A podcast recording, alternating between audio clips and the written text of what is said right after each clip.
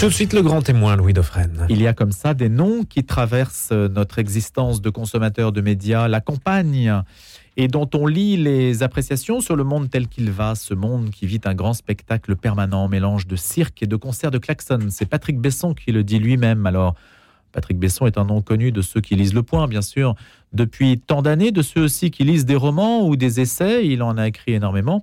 Et puis là, on pourra se reporter à ce titre Est-ce ainsi que les hommes vivent chez Albin Michel, qui recueille en fait toute une série de euh, chroniques qui nous amènent à considérer ce spectacle du monde dans lequel on vit. Bonjour Patrick Besson. Bonjour.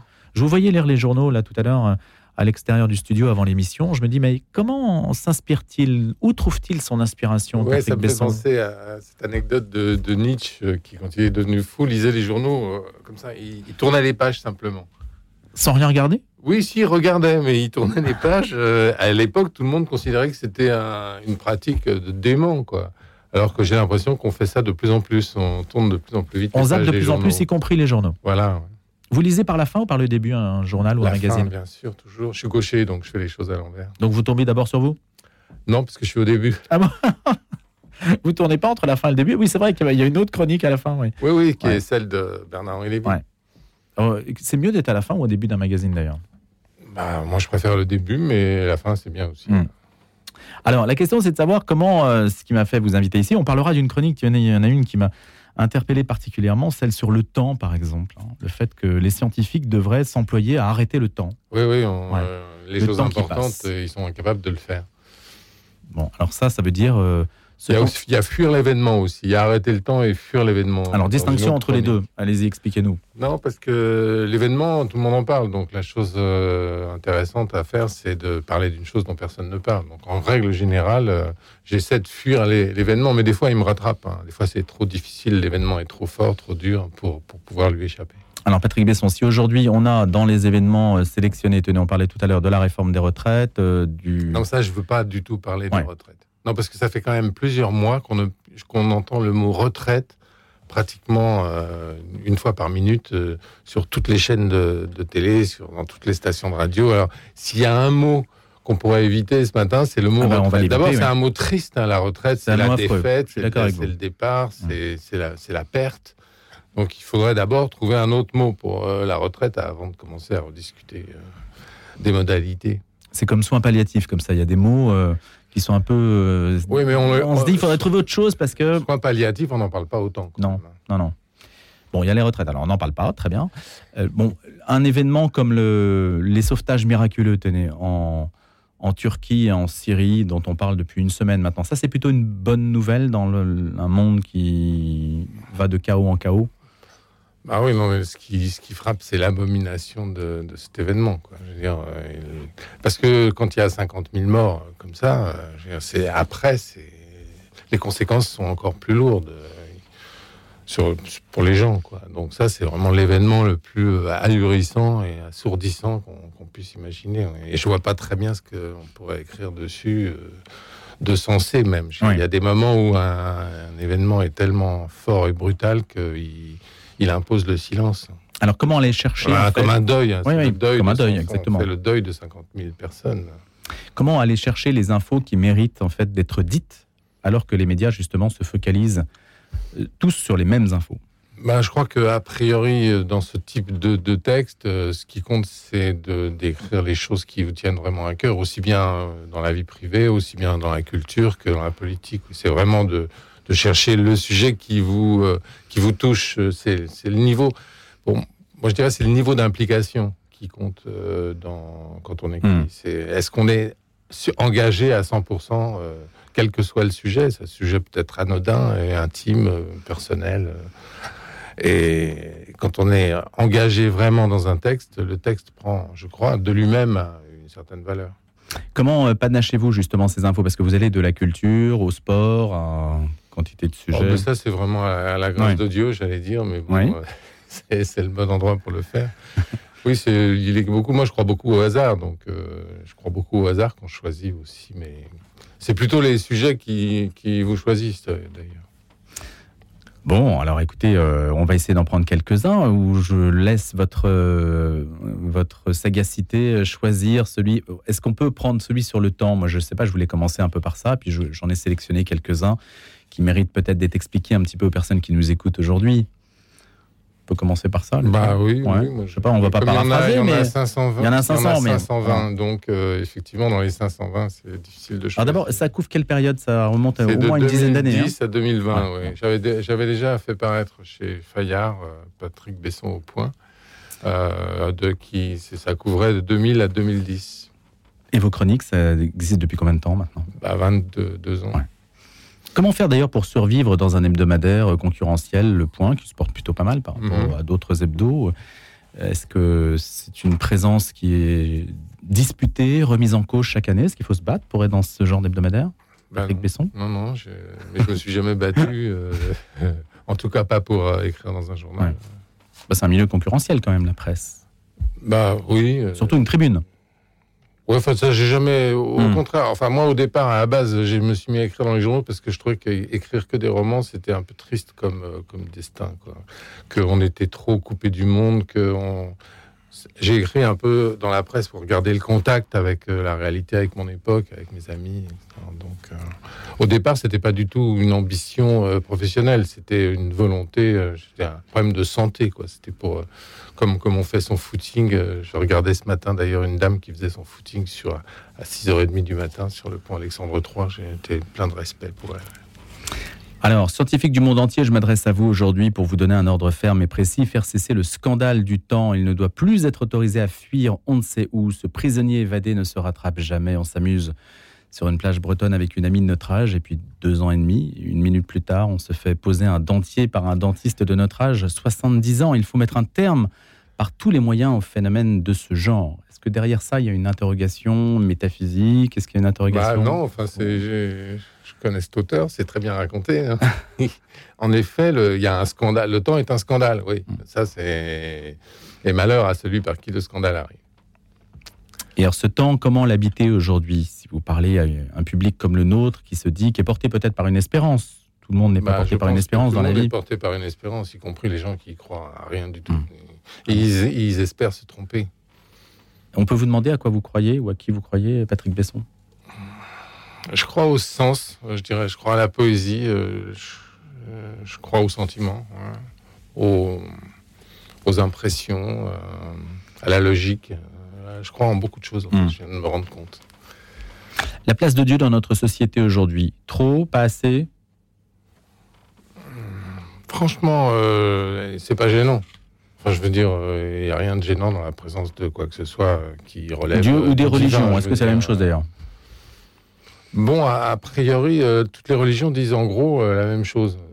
À, vous dans, des, dans, des, formes relativement différentes. Mais c'est toujours une espèce de maintien de l'ordre, de l'ordre familial, de l'ordre euh, intellectuel, de l'ordre social. Donc, il y a, une espèce de d'harmonie, de, recherche de l'harmonie dans à peu près toutes les religions terrestres, y compris chez les, les, athées ou les agnostiques qui cherchent aussi l'harmonie. Le regard français, toujours un petit peu ricanant sur ces choses-là, est-ce qu'il euh, est qu'il a un regard sur les religions qui le caractérise en propre par rapport à d'autres cultures?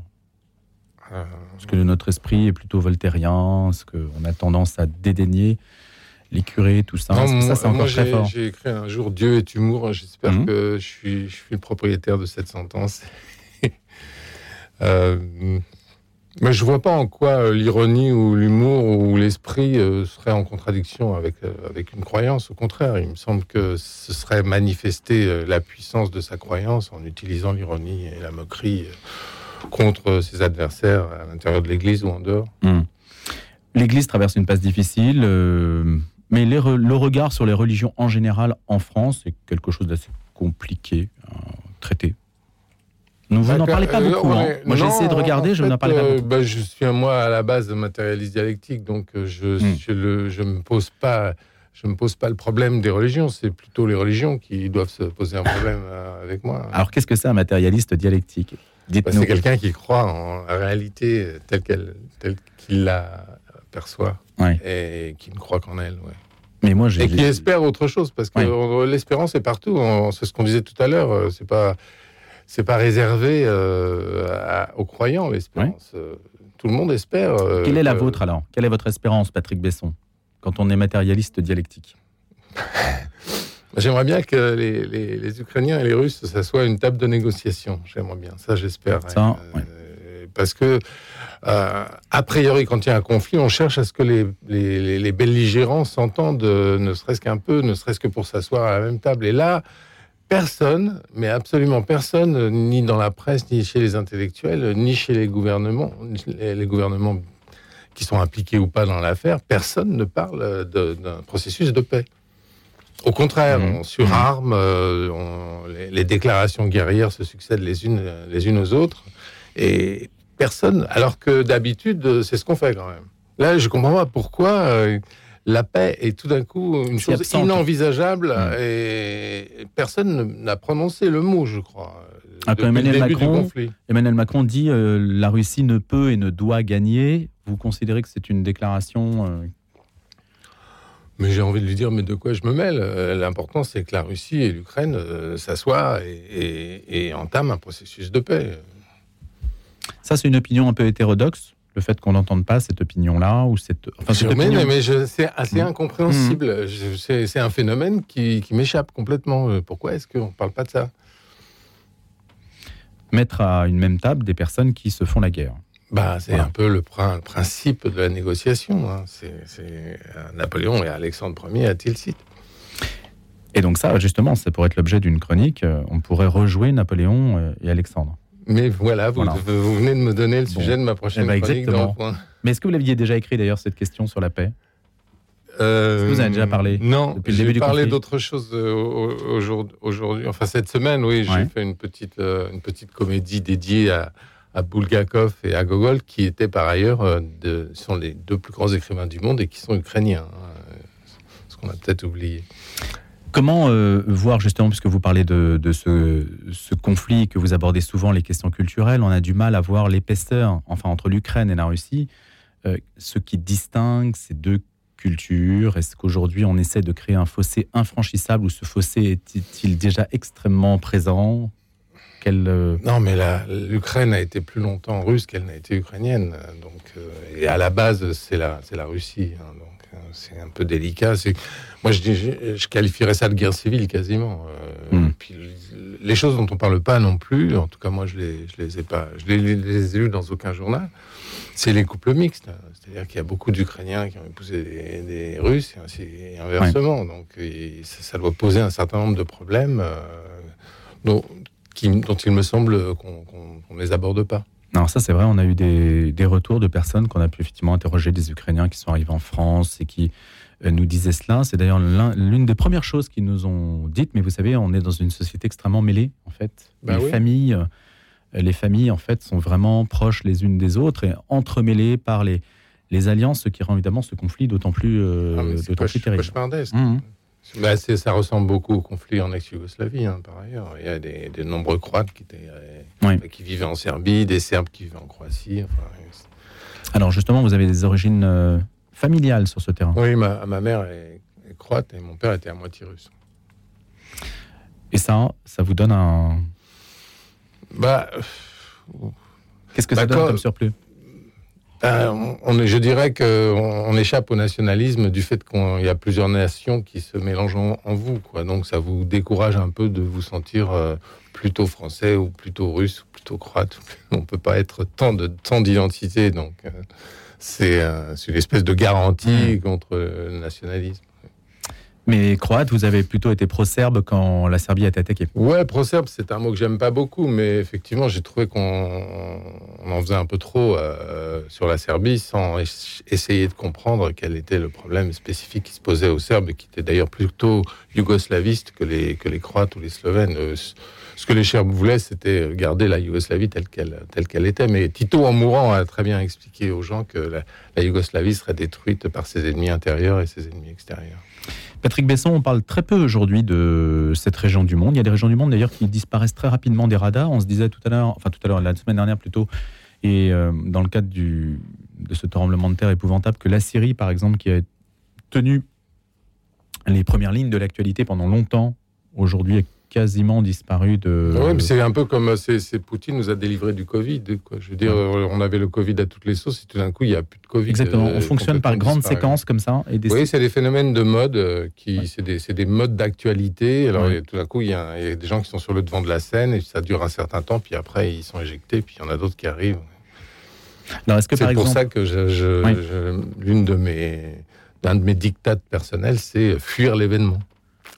Donc fuyons l'événement pour aller voir les véritables événements, ceux qu'on bah, ceux, qui sont de, parle pas. de, notre vie d'ailleurs, euh, parce que les gens ne passent pas leur temps à se passionner pour l'actualité, ils se passionnent pour leurs enfants, leur famille, leurs vacances, euh, les livres qu'ils aiment lire, les, les films qu'ils ont envie de voir. Tout le monde n'est pas en permanence à gripper à l'actualité, donc je dirais ce que je fais moi dans, dans le point, c'est justement essayer de suivre mon lecteur qui, qui s'intéresse à autre chose qu'à la politique ou qu'à la politique internationale le cinéma, par exemple, Patrick Besson bah, J'ai été critique euh, cinéma bah VSD de 2000 à 2010. Bon, il y a des films que vous avez vus qui méritent aujourd'hui d'être vus. Des films qui viennent de sortir, vous voulez dire Moi, je n'ai pas tellement aimé Babylone, oui. Je n'ai pas trop aimé euh, Loin de Séoul. J'ai trouvé ça un peu, un peu ennuyeux. La controverse sur Vaincre ou Mourir, vous en avez parlé? Ah non, euh, non, j'ai même pas entendu parler. Alors c'est vrai que vous le dites, hein, vous annoncez la couleur, parce que vous dites, dès l'adolescence, je me suis installé dans le confort ricanant de l'écriture pour l'observer. Et vous dites, euh, j'essaie de retrouver la, phrase, euh, vous parlez de votre, votre canapé. En fait, vous écrivez de votre canapé. Oui, oui, euh, comme là où Pushkin est mort, j'écris. Mais ça, c'est une Il est mort sur hein. son canapé avec une blessure au bas-ventre que lui avait infligée Dantès. Dantès, qui était d'ailleurs très, très aimé en, en France, alors qu'il avait quand même tué le grand poète russe au point que le Dantès euh, du comte de Monte Cristo, euh, euh, Dumas l'appelle Dantès en hommage au Dantès qui a, tué Pushkin. Mais alors le canapé, on vous dira, on vous répondra, même si évidemment il y a un effet littéraire, une allusion littéraire, on vous répondra c'est anti-journalistique de rester dans son canapé. Aujourd'hui, je oui, peux justement fuir son canapé. pas tout le temps dans mon canapé. non, mais ce qui, ça me fait penser au fait qu'effectivement, écrire sur un canapé, c'est comme faire une psychanalyse sans psychanalyse derrière. Donc c'est. Ouais, c'est ça. Vous écrivez aussi J'écris mes articles comme des romans et mes romans comme des articles. Dieu reconnaîtra les saints. Qu'est-ce que ça veut dire? Ça, un jour, je le saurai, mais je ne le sais pas encore. Euh, des fois, j'écris quelque chose et je ne sais pas ce que ça veut dire. Mais au bout d'un moment, je découvre le sens. Oui. Mais un jour, euh, je trouverai le sens de cette phrase. Alors, je reviens. J'espère, euh, l'espérance, comme vous dites. Même si j'ai un petit peu, justement, comme vous retournez à ce sujet, que j'ai l'esprit un petit peu d'escalier, euh, sur ce matérialisme dialectique dont vous parlez. Est-ce qu'il n'y a pas une contradiction dans cette formule? Je me posais la question, parce que matérialisme, c'est la référence à la matière, et dialectique, c'est la référence à l'esprit. Que... Oui, bah, la matière, elle touche l'esprit par bien des, des côtés. Mais est-ce que... Y a... Enfin, l'esprit touche hmm. la matière, plutôt. Et, donc, est-ce qu'on peut éclairer notre jugement sur la, sur la, la pertinence de cette notion Patrick Besson, à 7h52, qu'est-ce que ça veut dire, en fait? En, quoi c'est un concept euh, qu'on arrive à saisir? Vous voyez? Ouais, mais je comprends toujours pas la question. Bah, c'est ça, moi, c'est un peu un mystère pour moi cette notion. Oui, mais, euh, je comprends l'esprit, je comprends la matière, j'ai du mal à comprendre euh, ah l'alliance bah des deux. bah, dans ce cas-là, il faut, ouais, je sais pas. Quel... lire Marx. Bah, je vais vous envoyer un livre sur le matérialisme dialectique, ça, sera plus ah, simple. Vous allez me convaincre. Qu'est-ce que vous me diriez pour me convaincre? Non, je cherche pas à convaincre. C'est une de mes rares qualités. il y a trop de monde qui cherche à convaincre aujourd'hui. Exactement. Oui, euh, il y a des convictions dans tous les sens.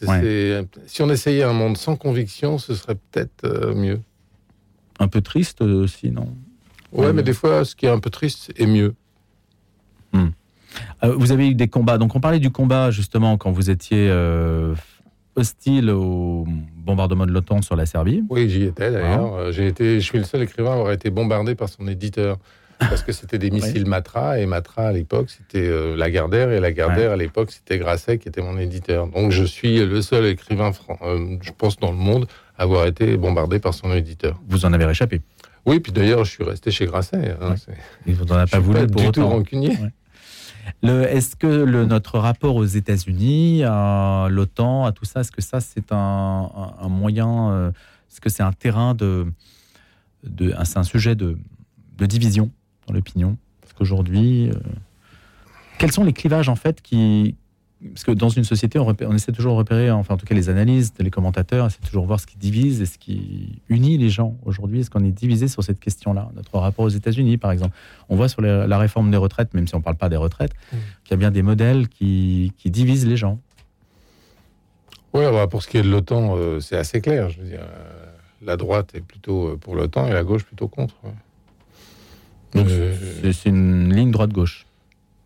Bah, moi, oui, j'ai été aussi bombardé par l'OTAN en dehors des, missiles. Alors, j'ai une petite rancune. Hein. Je veux dire, je n'ai pas trouvé ça super agréable. Donc, donc effectivement, je serais pas forcément ami avec un hmm. organisme euh, qui m'a envoyé des bombes sur la tête.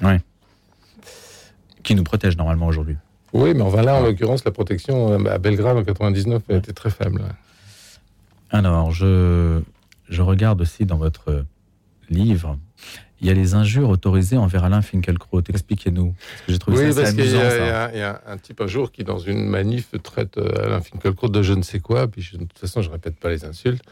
Et euh, donc, il l'a assigné en justice. Et le type a perdu.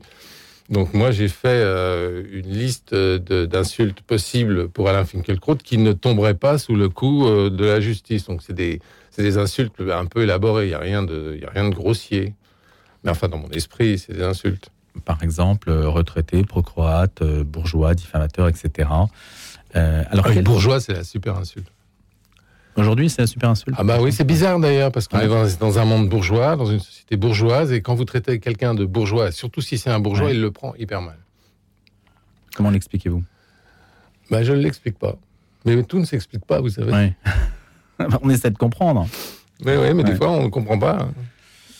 Sur la vie politique française, puisque ces chroniques balayent euh, plus de dix ans euh, d'histoire, euh, qu'est-ce qu'on peut, qu'est-ce que Patrick Besson a à nous dire du puisque ça commence quoi 2010 à peu près donc oui ça commence la première est en 2010 on est sous euh, François Hollande. Oui que j'aimais beaucoup euh, d'ailleurs. Je crois que c'est l'un des rares présidents français qui était à mon goût et ça m'étonne pas qu'il ait été si peu au goût des, des, des, Français parce que j'ai quand même des, goûts très personnels mais effectivement et là il a le pauvre il a été attaqué sur ce livre un président ne dit pas ça ou ne devrait pas dire ça, ou je sais plus. Euh. Et euh, alors que moi, j'ai trouvé ce livre éblouissant. Quoi. chaque, fois qu'il ouvre la bouche, c'est intéressant, c'est passionnant, c'est direct, c'est drôle. On a été injuste avec lui.